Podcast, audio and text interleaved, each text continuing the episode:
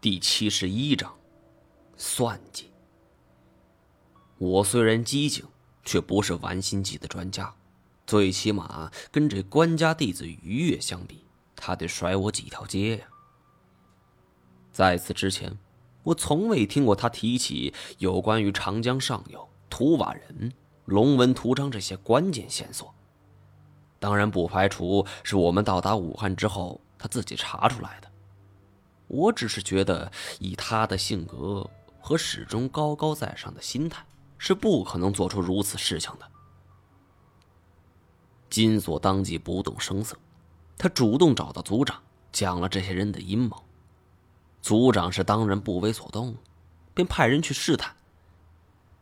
包大根工于心计，不为所动。小五是个哑巴，什么东西都会烂在肚子里。而这崔中原也是一个城府极深的家伙，是三缄其口啊。而坏，就坏在于越的身上。这小子自诩天不怕地不怕，被土瓦人灌了两口酒，连自己睡过几个女明星都给说了出来，更何况是龙纹图章呢？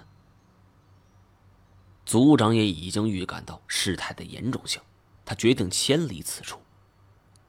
可是四川一带是遍布着崔于二人的势力，族长也知道此事不好办，他干脆就将龙纹图章交给了金锁，请他代为保管。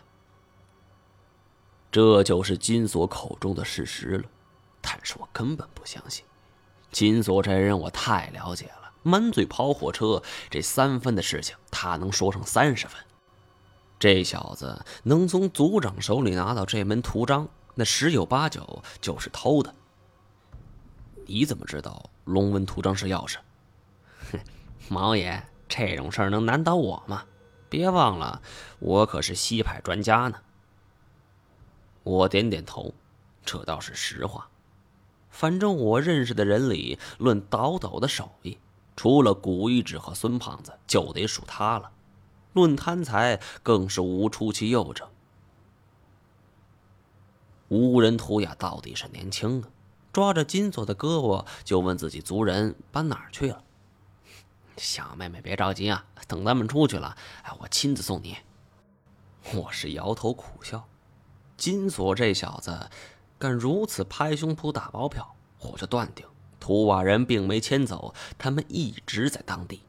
刚才说的全都是吹牛的，不过碍于朋友之间，我并没揭穿。何况他手下还在这儿呢，还得留点面子。我巧妙的转移了话题，就问金锁这座墓到底是怎么回事。金锁说：“有关于这座墓由来已久了，就他所知，有不少倒斗前辈全都栽在此处了。而最为离奇的是，这西派有一个高手，人称油耗子，本领通天。”道上的人都说，这油耗子是来无影去无踪，万马军中也能来去自如，而且轻功是天下无敌。甭管是什么事儿，这人家都是一个人出面，所以人送外号“油耗子”。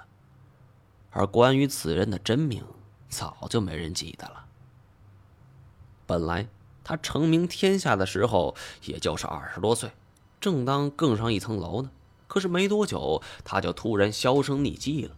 后来才知道，当年油耗子就是只身来到此处，没想到此处的机关巧阵，就是他从来没有遭遇过的。尽管一身的绝顶功夫，但还是坏了一对招子，这胳膊也没了一条。金锁听闻此事之后，就更要闯一闯了。因为他知道这墓的来历，这并非是十八将军墓所记载的什么陈鼎霄的墓穴，恰恰相反，这是抗元的天命王葛天鹏的墓穴。只不过巧借陈鼎霄的名字，就是怕后人盗墓。这葛天鹏生前是搜刮了无数民脂民膏、鱼肉百姓，更可气的是，他虽然名为义军，但这干的。却是无恶不作。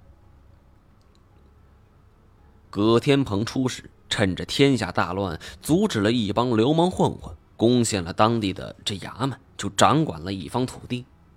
王后是急不可待，自称天命王，寓意是天命所归。这元朝见状，当然是派大军讨伐了。说白，这天命王旗下不过就是一群游兵散将，哪能抵得过蒙古天下无敌的铁骑呢？一听说大军杀来，是忙不迭丢下妻儿老小，逃命去了。他沿着长江流域是一路东行，路上却宣称自己寡不敌众，拼命杀了出来。那时候人心浮动，可是信息不发达，但是热血志士无不希望是奋起抗元。一时间被他忽悠的人还真不少呢。不到两个月。他又拉起了一支千余人的队伍。这一次，葛天鹏学会了夹起尾巴做人，不再嚷嚷着什么反抗大元，反而每天给手下人洗脑，说什么南宋气数已尽，他将取而代之，然后率兵反蒙。为此，他还命几个臭味相投的手下造起了舆论攻势。说起来，无非就是什么迂腐藏书的把戏。对于他这种说法，遭到很多忠于宋氏人的反对。对于自己手下这种人，葛天鹏全都是一种套路：杀。久而久之，一支充满斗志的队伍被他弄得是乌烟瘴气，再也不会有人反对了。而在天下大乱、南宋苦苦支撑外族入侵的同时，这葛天鹏。居然率军攻打了南宋。南宋一开始并没把这支杂牌军放在眼里，但是没想到葛天鹏为了夹缝求存，竟然私下联络蒙古，南宋之间就转入了腹背受敌的窘境，很快就打了败仗。有人对此进言给这葛天鹏。说这当今天下，宋若蒙强，若欲取尺寸之地，应该联宋抗蒙。本集播讲完毕，感谢您的收听。